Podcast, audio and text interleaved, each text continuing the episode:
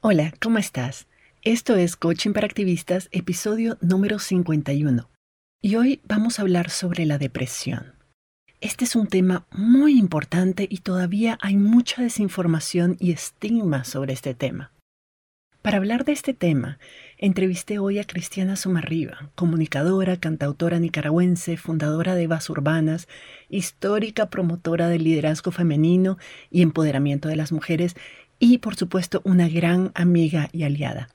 Y ella nos comparte su experiencia identificando y superando la depresión y te vamos a dar en esta conversación algunas pistas para reflexionar sobre lo que vos estás sintiendo en este momento.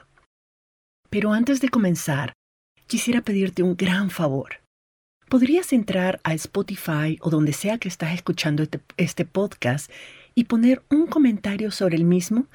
¿Qué te gusta de este podcast? ¿Qué has aprendido? Lo que sea que querrás compartir con otras personas que lo encuentren para que puedan saber qué pueden esperar de él voy a escoger a cinco personas que me hayan dejado sus evaluaciones y les haré llegar una tarjeta de regalo para Amazon por un valor de 10 dólares cada una.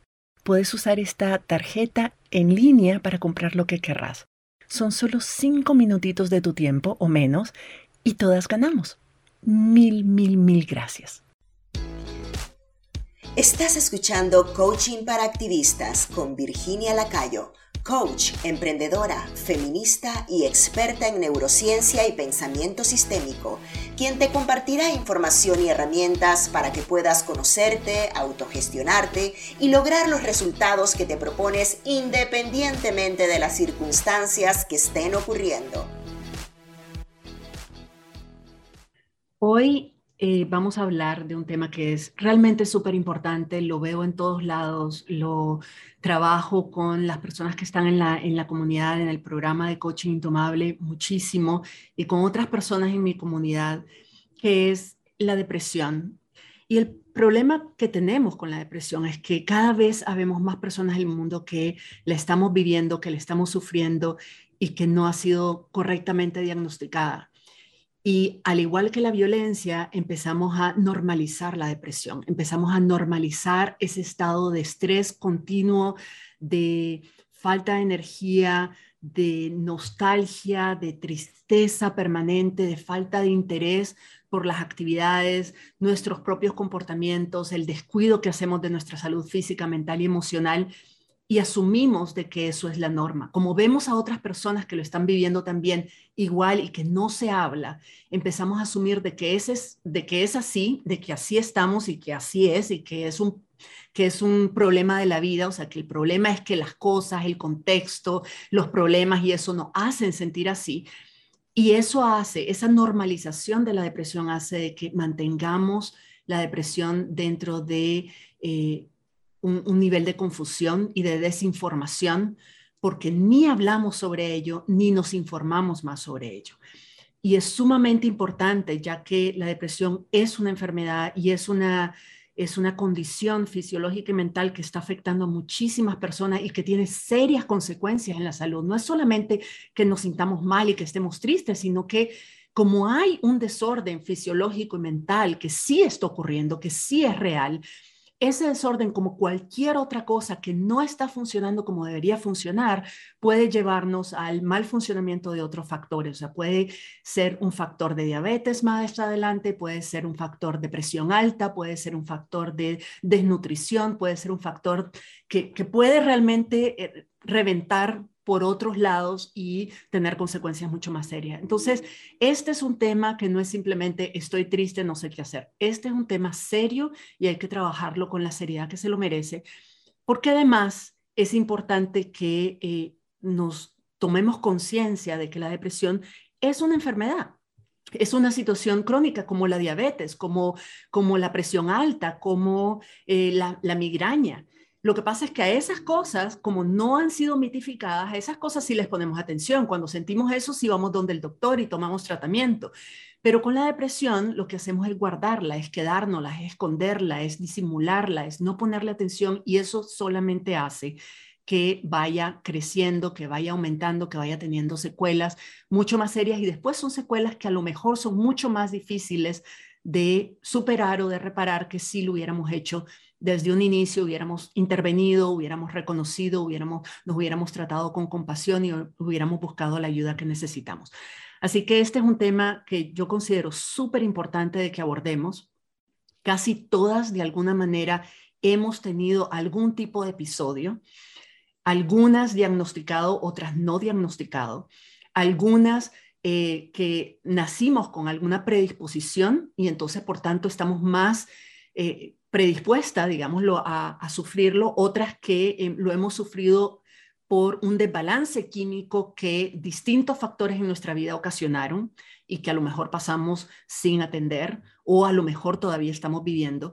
Entonces, precisamente porque creo que es importante de que todas tengamos conciencia de esto y todas estemos alertas y pendientes de síntomas que podamos ver en nosotras mismas o en otras personas a nuestro alrededor tener conciencia y tener información sobre esto y darnos cuenta de que no estamos solas, darnos cuenta de que es muy común y darnos cuenta de que una de las primeras cosas que tenemos que hacer es empezar a hablar de esto y empezar a romper con esos mitos y a romper con esa confusión y esa mala información que tenemos para que esto se convierta en lo que es realmente una enfermedad que es tratable y que tenemos que abordar con la compasión con la que abordaríamos otras enfermedades y con el cuidado y la atención calificada que requiere cualquier enfermedad.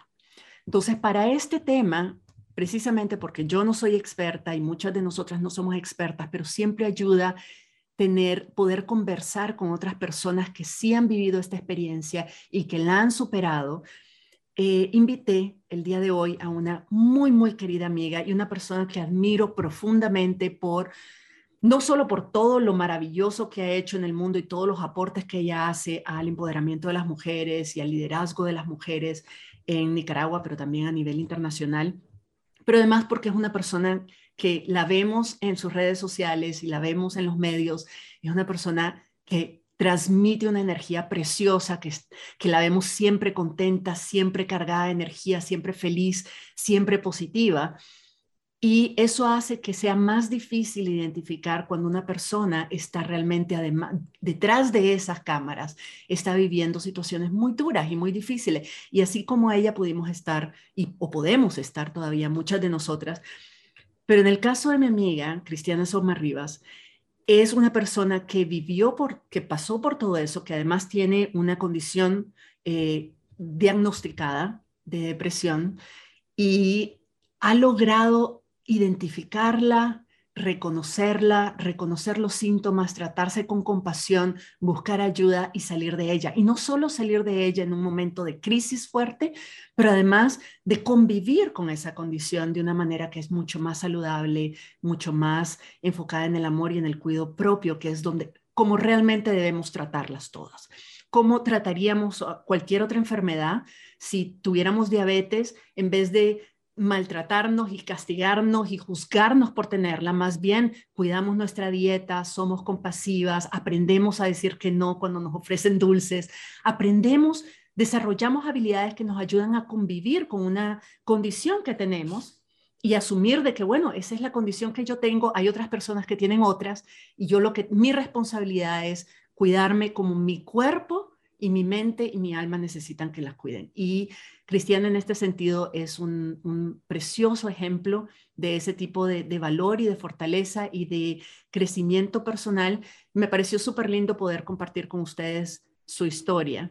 Cristiana, para quien no las conocen, aunque sería muy raro porque la verdad es que, Cris, a vos te conocemos un montón de gente, pero Cristiana es comunicadora, es cantautora nicaragüense, es fundadora de Evas Urbanas, que es Evas Urbanas, que es una plataforma que visibiliza el liderazgo femenino.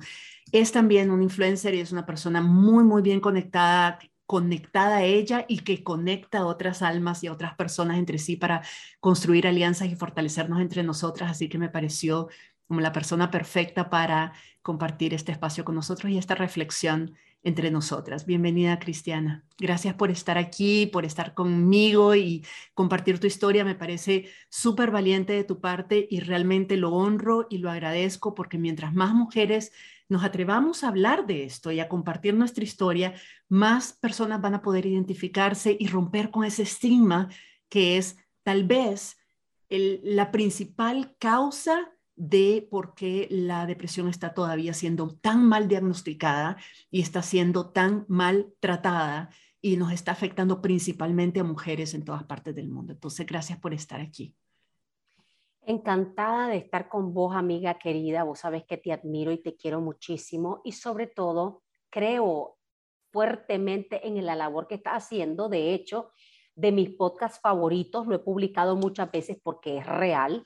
Eh, de mis podcasts favoritos, Coaching para Activistas. Qué podcasto, qué bárbara. Me encanta aprendo tanto, incluso hay algunos episodios que yo los leo, los, vuelvo a escuchar y los vuelvo a escuchar porque aprendo y asimilo un montón de cosas. Entonces es como, imagínate, como tener ese coaching mientras estoy haciendo alguna cosa y, estoy escuchando. Así de que gracias por haberlo creado.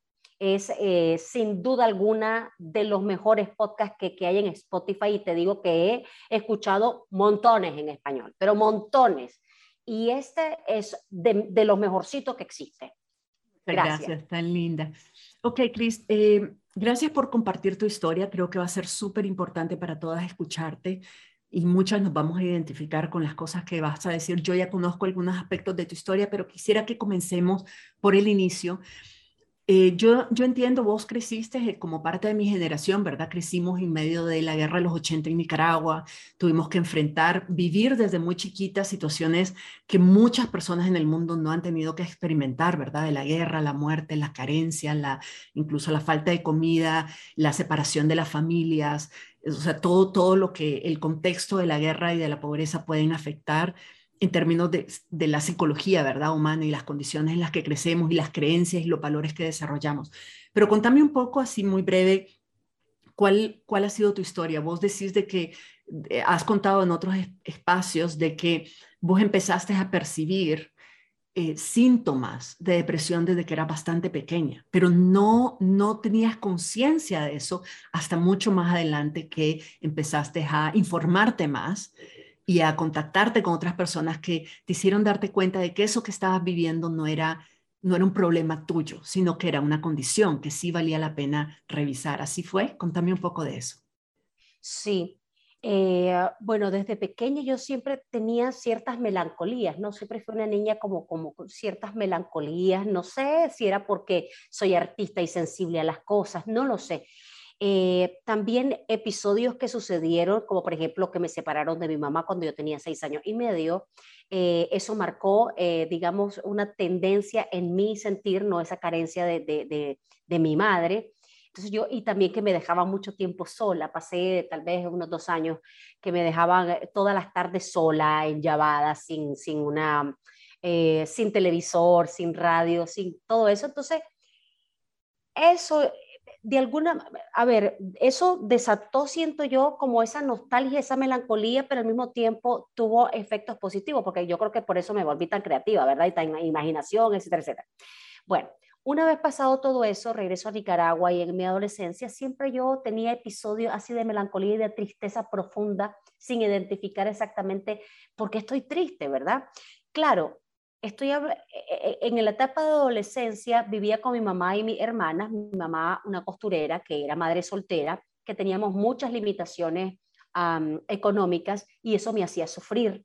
Entonces me volví como adicta a las, eh, sabes que aquí en Nicaragua se venden fácilmente las, las pastillas para dormir o pastillas como por ejemplo la diazepam y todo lo que termina en pan, ¿verdad? Todo ese tipo de cosas, me volví adicta a esas pastillas y eso me detonó más a mí un montón de cosas, ¿verdad? Yo después eh, que fui saliendo de, de, esas etapas eh, de tristeza, etcétera, porque tenía que trabajar y toda la cosa, yo sabía que tenía la tristeza, pero yo como que la apartaba, no tomaba conciencia sobre eso hasta que comencé a hacer un programa de televisión en, en, el, en el 96 donde entrevistaba psicólogos y hablábamos de estos temas. Y ahí fue donde se me, se me, se me activó la, la, la, la, mente, ay, tal vez lo que yo tengo entonces es depresión, porque a mí me están diciendo los psicólogos que esto y estos síntomas es depresión. Eh, pero además también, eh, un, recuerdo una vez iba en mi carro manejando, yo tenía 23 años y yo me quedé pensando, ¿por qué me siento tan horrorosamente triste? Si mi mamá está bien, ya en esos momentos ya mi mamá está bien, tengo pareja, tengo trabajo, tengo reconocimiento de, de, mi, de, mi, faceta artística, por ejemplo, porque aún con eso yo me siento triste, profundamente triste. Y ahí fue donde yo dije, yo no puedo estar así porque yo no puedo estar todos los días de, mi vida sintiendo ese, el, el dolor en el alma que no se nota. Entonces, es uno de los disfraces de la depresión porque eh, vos solo sentís, andas cargando una tristeza profunda que te atraganta, eh, un dolor del alma que no se manifiesta, o sea, no, no, se ve, eh, la, la, depresión no se toca, no es como la diabetes o, la, o, la, o, u otros tipos de afectaciones físicas que uno puede, digamos, ah, saber, voy al doctor porque esto no. Bueno, la cosa es que fui al psicólogo, lamentablemente en, las tres primeras ocasiones que visité los psicólogos no conecté con el psicólogo. No conecté, que creo que es una de las primeras lecciones que aprendí y a identificar a no todos los psicólogos, así como no todos los doctores, ¿verdad? Empatizan con el paciente y a veces eso puede perjudicar y alargar más tu problema. Bueno, para no eh, hablar tanto de eso, llegué y encontré a una psicóloga que fue la que me abrió la ventana, la luz, el alma, me, me ah, identificó plenamente qué era lo que yo tenía, me escuchó de una manera amorosa y empática y ahí fue donde yo descubrí a raíz de las preguntas, las inducciones que ella me hacía a mí y, y era una, una psicóloga sumamente preparada porque hay, bueno, hay psicólogas de todo tipo, ¿verdad? Hay psicólogas que estudiaron su carrera y eso, pero que tal vez no sé, pues no quiero juzgar a, todas las psicólogas, pero en mi caso, ciertos psicólogos lo toman muy mecánico, la parte de la atención, y es muy delicado. Entonces, en el caso de esta psicóloga, tenía 30 años de experiencia. Entonces, y una mujer preparadísima en esto de la salud mental que es tan delicado.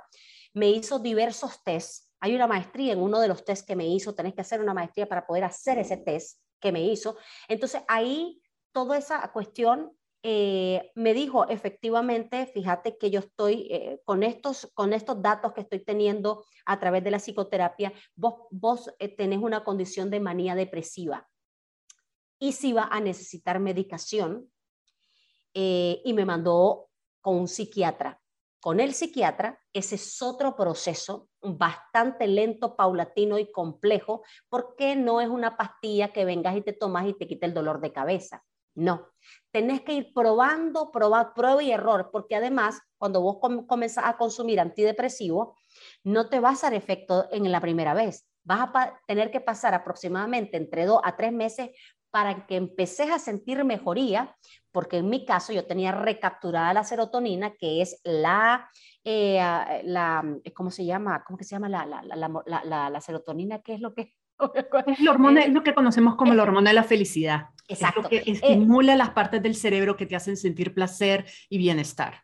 Esa, esa la tenías, el, el, doctor se tomó el tiempo de explicármela, como mira, este, este, es el cerebro, y así la serotonina la tenés recapturada y por eso vos andás con esto y esto, y la noradrenalina para papá. La cosa es que comenzamos a probar qué tipo de medicamento. En el momento que yo empecé, eh, llegué porque me detonó algo, una, una depresión más fuerte de la habitual. Yo padecía de depresión, pero yo la manejaba y ahí andaba perennemente cargando la tristeza, pero no era algo como que dice ya de peligro. Fue peligro cuando yo ya tenía pensamientos suicidas a raíz del fallecimiento de una hermana eh, que no lo, no lo, podía superar por mí misma y estaba muriéndome. Yo me quería morir y yo me, yo me quería morir. Entonces, eh, tuve que pedir auxilio, ayúdenme, porque yo aquí, yo no quiero estar en este mundo, yo no quiero estar en este mundo, entonces yo fui al, al psiquiatra y le dije, apágueme, apágueme, déme algo, no, no lo soporto, me muero, que si usted no hace algo, yo me muero. Entonces, entonces él comenzó, claro, el tratamiento era fuerte, yo estaba en ese momento en la universidad, estaba en ese momento eh, eh, con un trabajo. Entonces, oh my God, estaba horrible. Mi vida en ese momento se volvió un caos yo tuve que tener mucha paciencia que gracias a la psicoterapia y a la bondad de esa psicóloga que me acompañó eh, y me habló tanto sobre cómo es esta, este trastorno, esta enfermedad, y comencé yo a estudiarla, porque para mí era fundamental saber exactamente, a ver, cómo esto de la depresión, cómo opera la depresión, cómo funciona. explicárselo a mi familia, porque a veces la familia viene y te puede decir, mira, amor, te falta, te falta estar en comunión con Dios,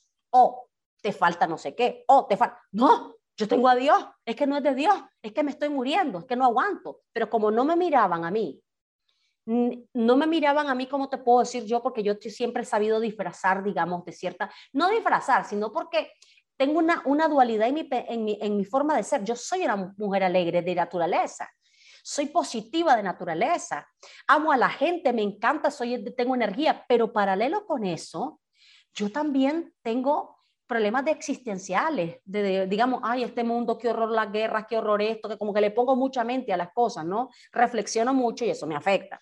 Entonces, eh, así fue como empezó mi, mi, episodios de, de, la depresión, de, de, una, una, no era que porque me cortó un novio yo estaba triste, no era que porque me faltaba el dinero yo estaba triste, no era porque, no, era una persistente sensación de tristeza intensa. Entonces, bueno, con la con la psicóloga me lo corroboró, padecé de, de manía depresiva. Y con el psiquiatra también me lo corroboró también, ¿no? Porque con el psiquiatra fuimos también hablando y toda esta cosa. Comencé a estudiarlo a fondo. Yo quise instruirme al respecto porque yo pensé, yo no quiero ser víctima de la depresión, porque estoy harta, no quiero, me da pereza, no quiero que, que, esa condición sea una limitante para mí. Y siempre he sido de tomar acción, en verdad, no, no, no me quiero quedar en una cama, ¿no? Porque además, sí pasé sí pasé algunos días que yo quería, me di por vencida y estaba postrada en una cama, pero ahí el papel de la familia fue rotundamente fundamental, porque me llamó una hermana y me dijo, Cris, si vos te morís, nos vas a matar a todas, vas a matar a mi mamá, vas a matar a mi hermana, no vamos a aguantarlo, ya perdimos una hermana. Y eso a mí, eso a mí me, marcó, eso a mí me llegó, eso a mí casi me muero porque pensé, claro, no tengo que pensar en mí, tengo que pensar en lo que yo sentí cuando falleció mi hermana, tengo que pensar en lo que va, eh, porque yo estaba en un via crucis por la pérdida de mi hermana. Entonces, eh, me llegó en el alma ese mensaje que me, di, que me dio mi hermana, porque yo ya me estaba dando por vencido. Yo digo, ¿para qué? Al total, digo yo, no le voy a hacer falta al mundo, pues tampoco. Eso es lo que yo pensaba en mi mente, ¿verdad? Porque estaba más joven, más, más inmadura. Y yo decía, ay, es que este mundo, eh, eh, eh, este mundo, qué cóctel, pues ya estoy aburrida de este mundo, ya, ya, ya di lo que tenía que dar, no sé, me di por vencida, se apagó mi cerebro, se apagó mi cerebro y estaba angustiada. Esa llamada de mi, de mi hermana que me dijo, Cris, te necesitamos. Queremos que estés en nuestra vida. O sea, hazlo por nosotros, no lo hagas por... Me cambió, me cambió. Lo voy a hacer por ella. ¿Saben qué? Voy a sobrevivir. En ese momento, así fue esa etapa. Voy a sobrevivir por ellas. Entonces comencé yo a ponerme las pilas, ¿verdad? Porque no quería afectar. A mí me, me mataba la vida sentir que por mi culpa mi hermana me llamó llorando. Mi otra hermana estaba sufriendo al punto de la locura. Mi mamá muerta de la tristeza por mí y yo no, yo no, no, si está en mis manos provoca, que, provocarles tristeza, yo no quiero provocarles tristeza. Yo quiero, yo voy a estar bien por ellas y hasta después yo pensé y también por mí, pero primero fue por ellas. Y ese, a vos eso es lo que te permitió sacar, salir, digamos, de, ese, de, ese, eh, de esa espiral hacia abajo. Hay, para otras personas puede ser puede ser algo distinto, tanto lo que detone una crisis de depresión como lo que te ayude a no salir de la depresión, pero a salir de la espiral, a romper el círculo, el ciclo, el torbellino que te jala para abajo para encontrar una salida y empezar a trabajar en una salida, empezar a nadar hacia arriba. Vos dijiste un par de cosas que quisiera rescatar para las personas que nos están escuchando y que creo que es importante. En primer lugar, de identificar la depresión. La depresión a veces es visible, a veces no. A veces es visible como, por ejemplo, cuando vos ya estabas en un punto de crisis tal que ni te levantabas de la cama. Cuando ya llegamos a un punto en que la vida nos vale, en que ya no nos podemos ni levantar, que ya no tenemos ni fuerza para eso, que lo que queremos es pasar durmiendo todo el día y si no, y ojalá no despertarnos nunca, ¿verdad? Pero por lo menos mientras tanto pasar durmiendo. Quisiéramos que la vida se nos fuera en un disparo, en un parpadeo y que si lo vamos a volver a abrir estemos en otro lado o estemos en otra vida o que las cosas hayan pasado porque en efecto la depresión es sumamente dolorosa y no es un dolor físico de que te duele una herida, un brazo o, eh, o un órgano, es un dolor general, es un dolor súper profundo. Y en esas condiciones podemos llegar a un punto en que simplemente nuestro cuerpo ya no tiene la capacidad de resistir ese dolor. Cuando yo hablo de las emociones, y esto es importante porque en tu caso, por ejemplo, Chris, vos ya tenías una precondición desde pequeña, que fue diagnosticada mucho más adelante, pero ya desde pequeña tenías una precondición que fue, que fue em, estimulada, digamos, o, detonada con mayor eh, fuerza por algunos factores externos tu separación de tu mamá, o sea, que te separaran de tu mamá, el, haber pasado sola tanto tiempo, todas las respuestas que como niña tenías que, no, que nadie te respondió, todas las preguntas que nadie te respondió y que tu mente empezó a responder en su lugar porque tenía que encontrar respuestas de algún lado y vos encontraste respuestas en tu mente de niña con la información que una niña puede tener y la capacidad de procesar información que una niña puede tener. Entonces lo menciono porque a veces es visible así y a veces es latente. Como vos decís, podías pasar años con una sensación de tristeza profunda, pero a punta de fuerza de voluntad lograbas disimularla y tener una vida más o menos funcional. Pero el hecho de que tengas una vida funcional o que, digamos, funcione, que vayas al trabajo, que hagas tus estudios, que hagas tus cosas, no significa de que no estés sufriendo depresión, significa de que estás manejándola a niveles mínimamente funcionales. Y hay que poner atención a estas cosas porque cuando somos funcionales es cuando más fácilmente ignoramos esos síntomas y no les ponemos atención porque decimos, no, pero yo soy fuerte, pero yo puedo, pero yo este, no me voy a dejar, es que lo hago por otras personas, es que me necesitan. Y, lo, y eso puede ser un motivante para seguir funcionando, pero también puede ser una excusa que nos damos para negar lo que estamos sintiendo, para ignorarlo, para reprimirlo. Y como cualquier emoción que se niega, que se reprime, que se, que se, que se entierra, va a reventar de una manera mucho más fuerte más adelante, que fue lo que también te pasó a vos. Entonces es súper importante no ningunear y no ignorar cuando estamos sintiendo emociones así de fuertes por un periodo largo de tiempo. Y vos mencionabas aquí otra cosa que era importante. A veces sentimos dolor, como tristeza, duelo, nostalgia, em, desesperanza, etcétera, por situaciones que nos ocurren, por, el contexto, por alguna situación, alguna pérdida que tuvimos o alguna ruptura que tuvimos o que perdimos el trabajo, que estamos en una crisis o una enfermedad, también otro tipo de enfermedad física, puede crearnos emociones muy fuertes. Pero nosotros tenemos que aprender a distinguir, y esa es parte del trabajo que hacemos con el coaching, es aprender a distinguir cuando una emoción está siendo creada y está siendo alimentada y sostenida por los pensamientos que tenemos alrededor de una situación. Por ejemplo, perdemos el trabajo, entonces empezamos a pensar, ay, no voy a tener cómo alimentar a mis hijos y entonces nos vamos a morir todos de hambre y vamos a estar en la calle esos pensamientos generan emociones de angustia, de miedo, de ansiedad, de tristeza, de desesperanza, pero son nuestros pensamientos los que están generándolo. Y otra cosa muy distinta es cuando ya no es el contexto, cuando ya no es una situación particular, sino todas nos generan esa emoción. Vivimos con esa emoción de manera permanente, independientemente de que las cosas estén bien o estén mal. Las vamos a ver mal y las vamos a sentir como, como, como fuertes, como dolorosas, independientemente del contexto, porque ya no es las circunstancias y nuestros pensamientos lo que están generando esas emociones, sino que nuestro cuerpo está generando estas emociones y nuestra mente únicamente está interpretando esas sensaciones.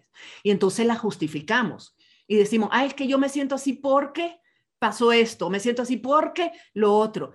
Aprender a hacer esa distinción es importante, porque en el primer caso, podemos aprender herramientas de coaching que nos ayuden a trabajar nuestra mente para sanar y procesar esas emociones.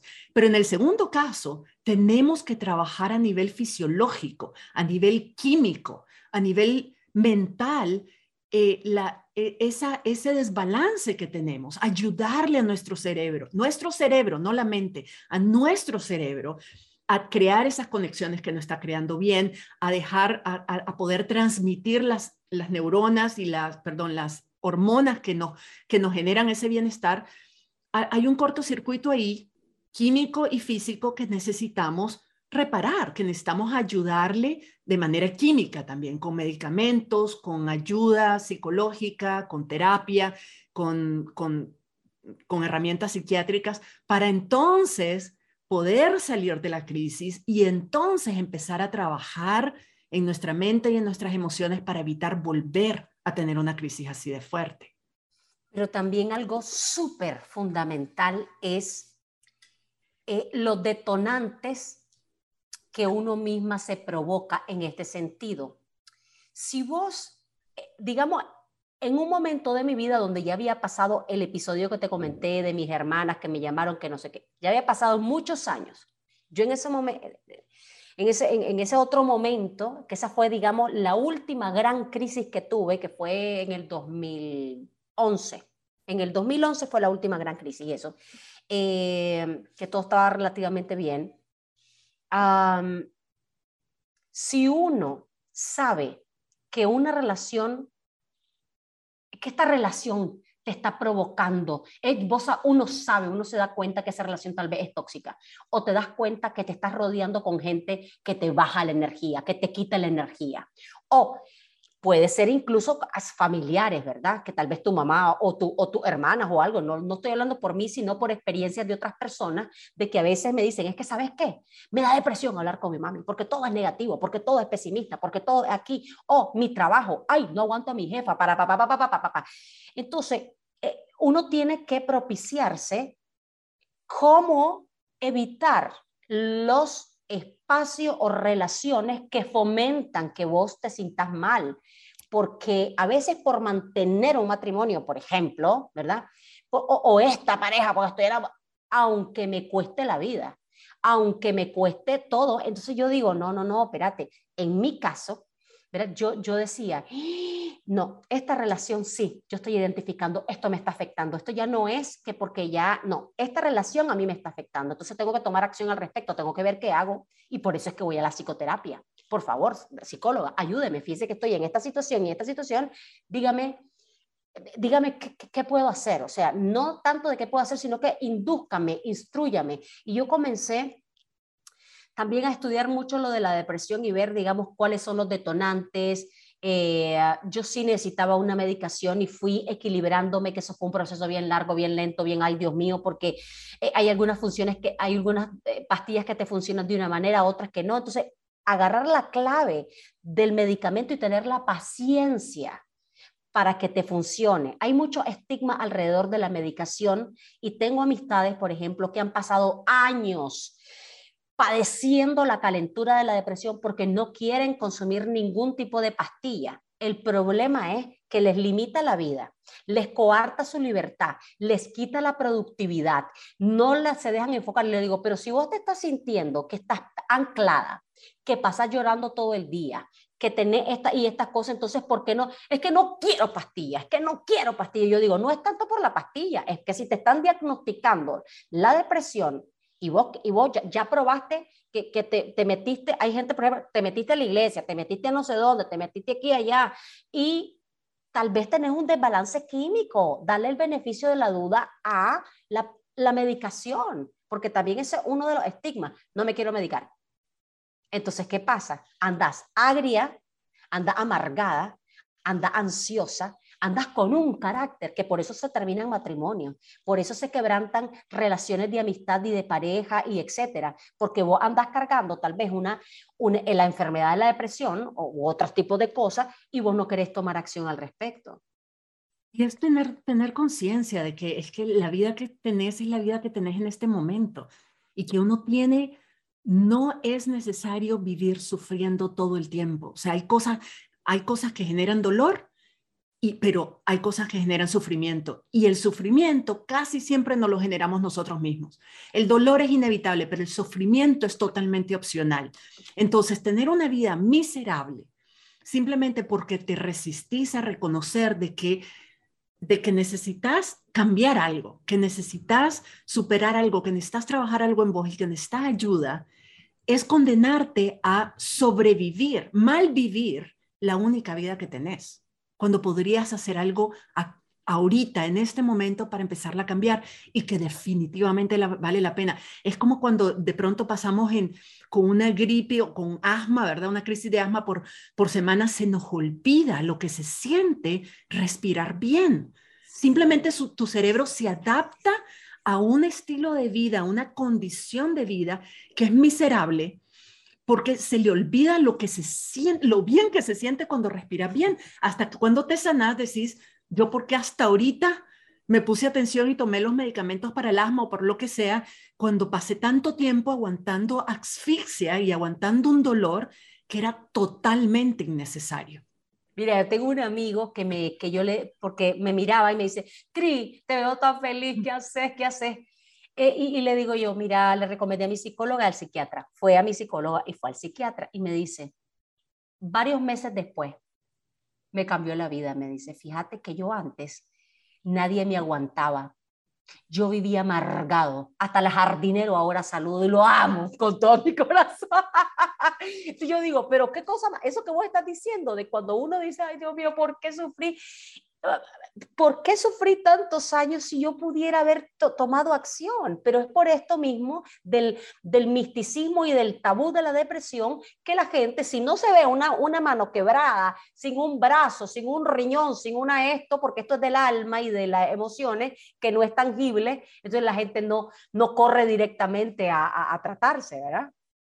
Y, hay una desconexión, o sea, no, no, no entendemos realmente la conexión que hay entre nuestra mente y nuestro cuerpo hay, algunas personas a lo mejor no nacieron con una, una condición de eh, maniático depresiva o una condición bipolar. A lo mejor no nacimos así, pero no significa que no la podamos desarrollar. Es decir, cuando los factores pueden ser internos, pueden ser genéticos, puede ser que hayamos nacido así, como algunas nacimos, por ejemplo, yo soy vegetariana porque yo no produzco una enzima que me permite digerir la proteína animal.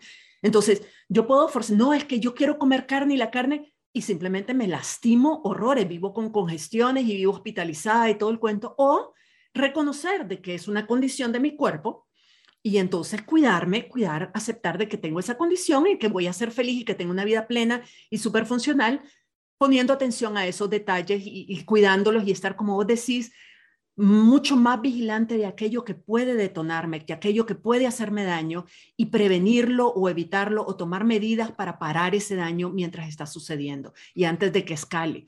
Hay muchas personas, por ejemplo, cuando estamos en una situación de violencia doméstica o cuando estamos en una situación de un trabajo que no nos satisface y que, y que nos hace infelices, que nos hace miserables, cómo funciona la mente, incluso una mente que por muchos años funcionó muy bien, un cerebro que por muchos años funcionó muy bien, que todas nuestras hormonas funcionaban bien. Yo siempre hablo de, pongo el ejemplo de que vos puedes tener un carro nuevecito, salido del taller o del, del, vendedor, ¿verdad? de la fábrica, eh, un Ferrari puede ser así como un supercarro de lujo, perdón, pero si lo vas a meter a un camino de pedregón y lo pones en condiciones, lo pones a manejar en condiciones súper adversas, ese camino de pedregón va a hacer que ese carro tiemble y empiece a sacudirse y a temblar y a temblar y a temblar. No hay carro, por muy nuevo, por muy lujoso que sea, que no se desbarate en un camino de pedregón. Las emociones que sentimos, las emociones intensas que sentimos, son vibraciones en nuestro cuerpo. Y como toda vibración, si mantenemos ese nivel de intensidad de la vibración por un periodo largo de tiempo, es como meter al carro en un camino de pedregón, lo que hace es que las, tuercas se aflojan y tarde o temprano empiezan a haber cruces y cortocircuitos y eso puede generar un desbalance químico en el cerebro que provoca depresión. Pero es a punta de estarle dando martillazos, es a punta de estarlo manejando en camino de pedregón cuando en realidad el carro está diseñado para caminar en camino pavimentado, ¿verdad? En terreno pavimentado. Entonces, poner atención de en qué medida me estoy exponiendo yo o estoy creando yo misma para mí emociones intensas de estrés, de angustia, de miedo, de ansiedad, de tristeza, de desesperanza, etcétera, todas esas, esas emociones, cuando son muy intensas, no nos damos respiro porque las estamos alimentando una y otra y otra vez, es mantenernos en un estado de vibración constante y las tuercas se nos van a aflojar. Claro, y sabes que también una cosa que yo aprendí muchísimo de Marta Cabrera Cruz, la, la, consteladora, psicóloga espectacular, que somos parte de un sistema familiar. Entonces, muchas veces, tal vez nunca le preguntamos a, nuestra mamá, a nuestra abuela, cómo era el sistema de, de eso, porque nosotros venimos cargando creencias, comportamientos, dolencias, eh, eh, traumas, eh, ya sea de sociales y también de la familia, y cuando uno vive como ausente, ¿no? no tal vez uno no, no, se detiene porque el tiempo a veces nos come y vivimos en automático, trabajamos y queremos producir dinero, etcétera. Entonces no nos percatamos de cómo es mi familia, de dónde vengo yo, cómo, cómo, cómo es la historia familiar para yo ver, ah, esto pasa por esto y por esto y por esto. Entonces yo creo que para enfrentar la depresión es bien importante que vos te tomes la responsabilidad de decir, ¿sabes qué? Yo voy a, a tomarme esto con la seriedad que verita porque yo quiero ser feliz y quiero estar bien. Y además comunicarlo a mi familia, porque para mí comunicárselo a mi familia, mi progreso con la psicóloga, el tratamiento que estaba llevando con el psiquiatra y también ah, hablándole a ellos sobre qué es la depresión, porque a veces cuando los familiares no se enteran, cuando la, tu entorno primario desconoce y solamente sos vos la que maneja la información, te están juzgando ya anda depresiva, ya anda no sé qué, ya anda no sé cuánto, y eso es feo, eso te afecta. Entonces es bien importante la comunicación con tu familia, con tu entorno primario y, sobre todo la información que vos te vas, podás propiciar para tu beneficio. Claro, como con, como con cualquier enfermedad. O sea, si vos tenés diabetes, volviendo a una enfermedad que conocemos y que respetamos, digamos, más que la depresión, eh, si vos tenés diabetes, vos tenés que decir, miren, voy a cambiar mi dieta. Tengo que, por favor, no, esta es una situación que estoy viviendo, por favor, no me traigan pasteles, no me inviten a cenas así. Tengo que cambiar mi dieta y ayudarte a vos misma significa tomar los medicamentos para bajar los niveles de azúcar en la sangre, significa cambiar tus hábitos, significa cambiar tus relaciones y significa construir una red de, apoyo que te ayude a, en, en todo ese proceso de transformación en lugar de saboteártelo, en lugar de hacerlo más difícil. El Parte del autocuido. Sí, eso, de sabotearlo, eso de sabotear, perdón que te interrumpa, porque no quiero que se me quite esto de lo saboteador. Fíjate que he tenido amistades, por ejemplo, que te dicen, mira, se te va a quitar, un, un roncito te va a quitar la depresión, vámonos a tomar un roncito y se te va a quitar la depresión, o comienzan a escuchar una música corta pulso.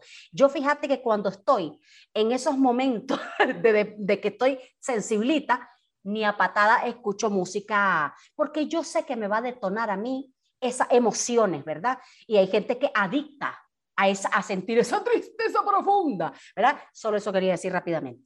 y es verdad, por ejemplo, cuando nosotros reconocemos de que lo que yo tengo es una depresión y que es un desbalance químico, lo peor que podemos hacer, por ejemplo, es tomar alcohol, porque el alcohol es un depresivo. O sea, el alcohol afecta al cerebro, afecta las partes del cerebro que producen bienestar. Entonces, eso de que voy a tomar alcohol para olvidar mis penas, lo que hace es que terminas llorando todo el día siguiente y peor, y después te, te, dura por... Pero esa es parte del proceso de tomar conciencia, decir, ¿qué estoy sintiendo? ¿Por qué estoy sintiendo? ¿Cómo me puedo ayudar? Vos no le harías eso si vos sabes de que el alcohol va, a crear una condición depresiva en alguien. Vos no llevas a una persona que está pensando suicidarse a tomar alcohol. La cuidas porque sabes que la vas a lastimar. Así como no lo harías con otra persona, no deberíamos hacerlo con nosotras mismas. Pero primero pasa por reconocer de que nuestro cuerpo y nuestro cerebro está procesando químicamente las cosas de manera que nos afecta de esa manera y y tenemos que pensar qué necesita mi cuerpo, qué necesita mi cerebro, qué necesita mi alma, si quieres verlo así, qué necesita mi mente, mi corazón para sentirse bien, cómo puedo ayudarla, cómo puedo cuidarla, de quién me tengo que rodear, qué tipo de hábitos tengo que dejar, qué tipo de hábitos nuevos tengo que construir, cómo puedo yo todos los días un poquito ponerme atención e irme curando, e irme, irme sanando, no solo físicamente, irme sanando emocional y mentalmente también. Y eso se convierte en un hábito de vida, no en algo que, como la diabetes, es algo que vamos a vivir con eso y lo aprendemos a manejar de una manera de que ya no se vuelva un obstáculo en una vida plena, sino que se vuelva parte de la vida plena que yo tengo y de la vida plena que quiero tener.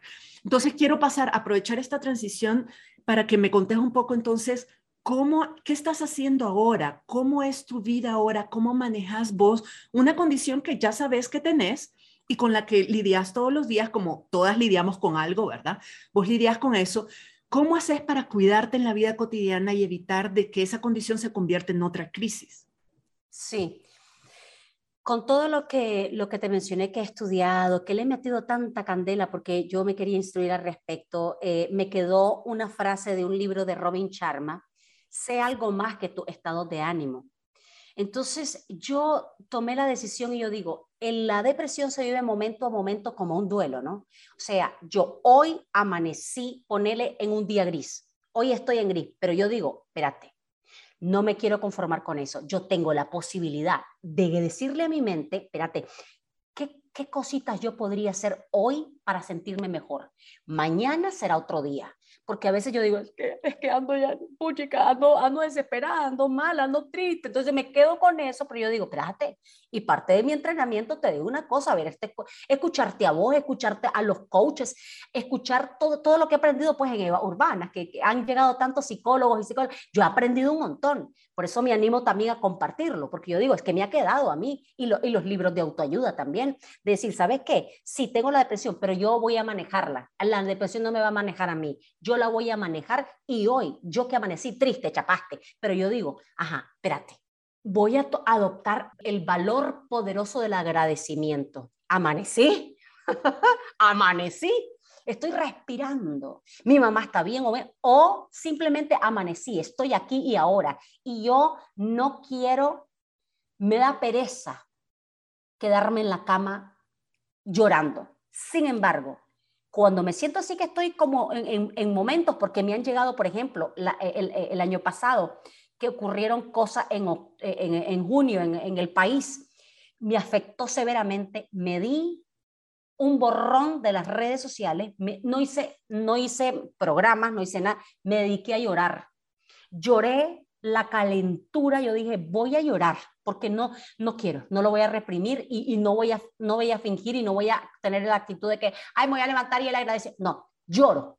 Y, me he pegado una llorada. Mira, me metí a la cama y lloré, lloré, lloré, lloré y saqué toda la calentura y me sentí mejor después.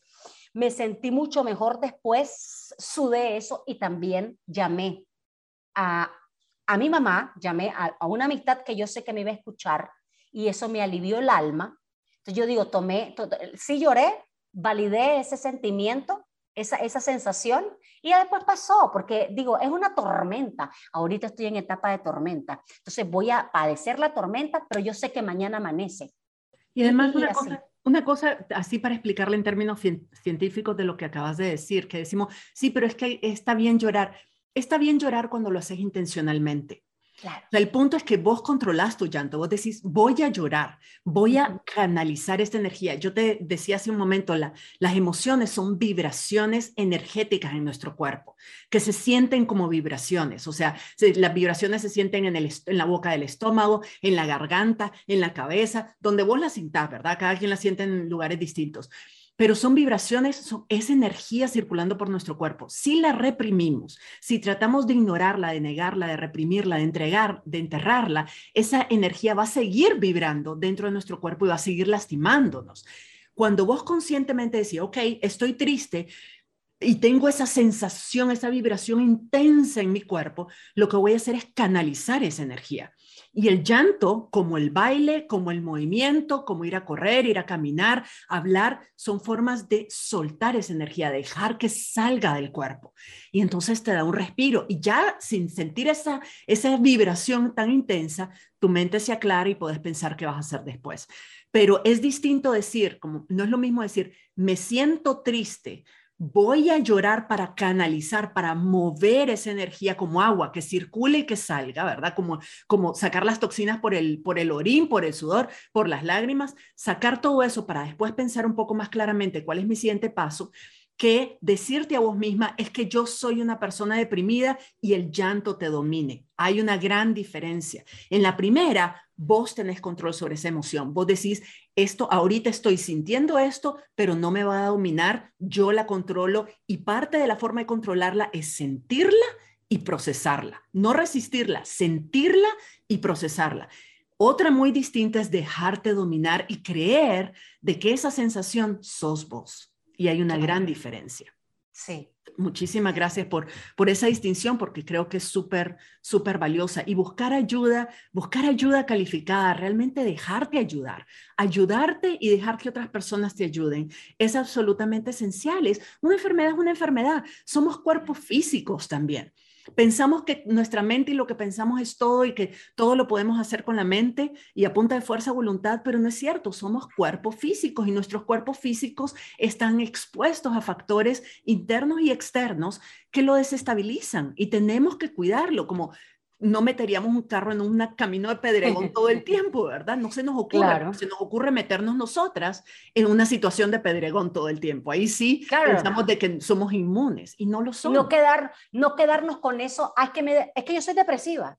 Así como puedes decir, hay gente que dice, mira, como diciendo, digamos, algo que no tiene que ver mucho, pero hay personas, no sé si vos la has escuchado, que dice, no, es que ella es Leo es que ella es Libra, es que ella es esto, es que ella aquí, igualito, es que soy depresivo, es que yo, es que yo sí soy yo, yo soy amargadita, yo soy la malas pulgas, no. Soy negativa. Exacto, exacto, ¿no? En el pastel, no somos eso. No somos eso. Muchísimas gracias, Cris. Realmente fue súper, súper iluminador. Y yo espero que todas las personas que nos están escuchando, si nos estás escuchando, que pongas atención, hace un inventario de cómo te sentís, pone, hace, empieza a hacer un diario, todas las mañanas levantate y pregúntate cómo me estoy sintiendo hoy, qué estoy pensando, qué estoy sintiendo, dónde lo estoy sintiendo, para que puedas reconocer, porque a veces estamos tan, decimos, no vivimos en el presente, pero estamos muy presentes en, en lo que estamos sintiendo en este momento y nos parece que así es toda la vida. Y no es cierto, es como lo que decía, cuando andas con asma, se te olvida lo que es respirar bien, se te olvida que hace unos días estabas respirando bien y que después puedes respirar bien también.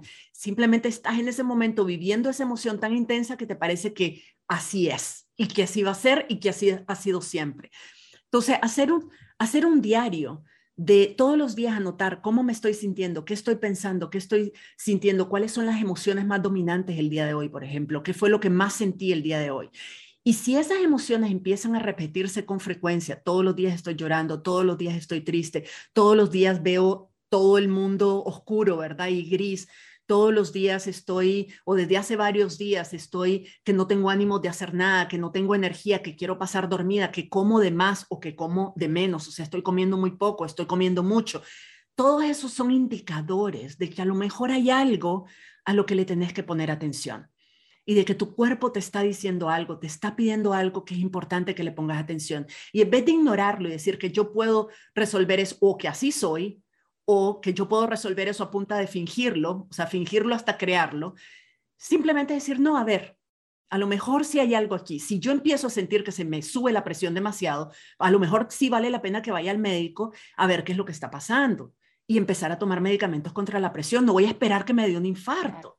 Lo mismo con la depresión, es no esperar a entrar en una crisis donde realmente sea difícil de salir o que nos exponga a una situación de salud o de, de vida incluso mucho más grave, sino tratarla cuando se puede tratar y dejar de, dejar de hacerle tanto drama y de ponerle tanta etiqueta a las cosas que se pueden resolver.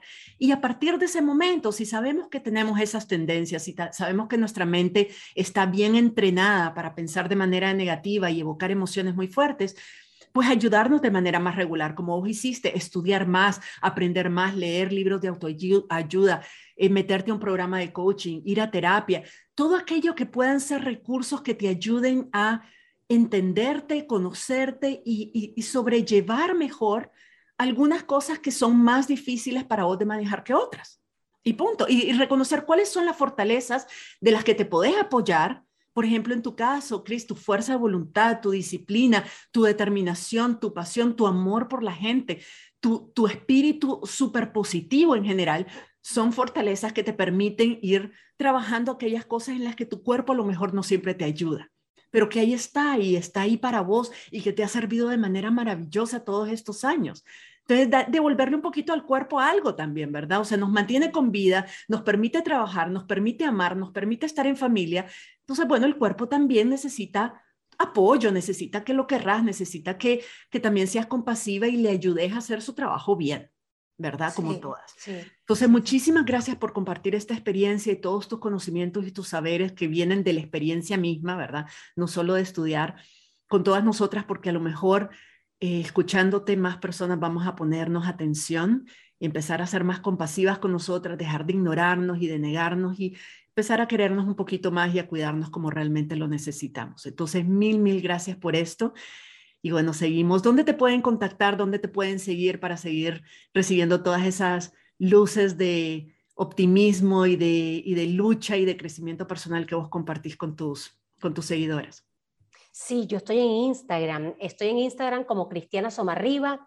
Eh, también está el canal de Evas Urbanas en YouTube. Estoy en Facebook, estoy en LinkedIn, estoy en diversas plataformas. Yo te agradezco muchísimo por este espacio porque eh, te juro desde todo el fondo de mi corazón que me ha ayudado a fortalecer la mente, a entender la mente. Y cada vez que escucho cosas tuyas, que vengo escuchando, bueno, desde que hicimos la, el, cómo desbloquearte y hacer lo que te propones, yo absorbí tanto eso que vos dijiste eh, y, esas pinceladas que vos haces en las redes sociales y te digo, eh, el que quiere aprender, aprende y el que tiene la voluntad de crecer, no necesitas volarte un tratado de quién sabe cuántas miles de páginas. A veces, si vos tenés la intención, la apertura mental, yo escucho un podcast tuyo y a mí me cambió me cambió la perspectiva de un montón de cosas. Así de que ahí están las herramientas. Ahí están las herramientas, ahí está el podcast, ahí está, eh, puchica, tenemos, oye, eso es lo maravilloso de, esta era. La, la, posibilidad que antes, ojalá hubiera existido en mis tiempos de, de chavala, estos espacios no existían, sino tal vez yo no hubiera atravesado lo que atravesé. Gracias a este momento y que ojalá les sirva a las nuevas generaciones esto, esto que estamos ofreciendo, porque al final del día las redes sociales se trata de generosidad y de servir. Gracias, Virginia. Tan bella. Bueno, gracias, gracias a todas y ya saben, eh, si tienen comentarios, reflexiones, pueden contactarme a mí, contactar a Cristiana a través de nuestras redes o por correo electrónico. Y sigamos esta conversación, sigamos hablando de esto, que este es solo el inicio. Necesitamos hablar más, abrir el diálogo a estos temas, compartir más, normalizarlos dejar de estigmatizarlos para que realmente todas podamos tener más herramientas para ir navegando esta, este mundo tan incierto y tan complejo en las mejores condiciones posibles y que tengamos el impacto que queremos tener en nuestro entorno también. Entonces, muchas gracias, Chris, muchas gracias a ustedes y nos escuchamos en la próxima. Espero que esta entrevista y esta conversación con Cristiana te haya servido un montón para identificar hasta qué punto esas emociones que están sintiendo son suficientemente alarmantes como para buscar apoyo. Ya sabes que contás conmigo para lo que sea que yo te pueda ayudar. Si no has recibido nunca coaching, tal vez esta es una buena oportunidad para darte ese regalo. En mi programa de coaching mensual Indomable, aprendemos a pensar intencionalmente, a manejar nuestros pensamientos y nuestras emociones, a desarrollar creencias empoderantes para lograr los resultados que queremos con menos esfuerzo menos estrés, a mejorar la relación que tenemos con nosotras mismas y con otras personas y a sentirnos mejor y más empoderadas independientemente de las adversidades que se nos presenten. Si no tenés una coach aún, estaré muy honrada de ser la tuya. Gracias una vez más por tu confianza y nos escuchamos en la próxima. Si te gustó este episodio, dale like, suscríbete para no perderte el próximo y compártelo con otras activistas, por aquello del buen karma.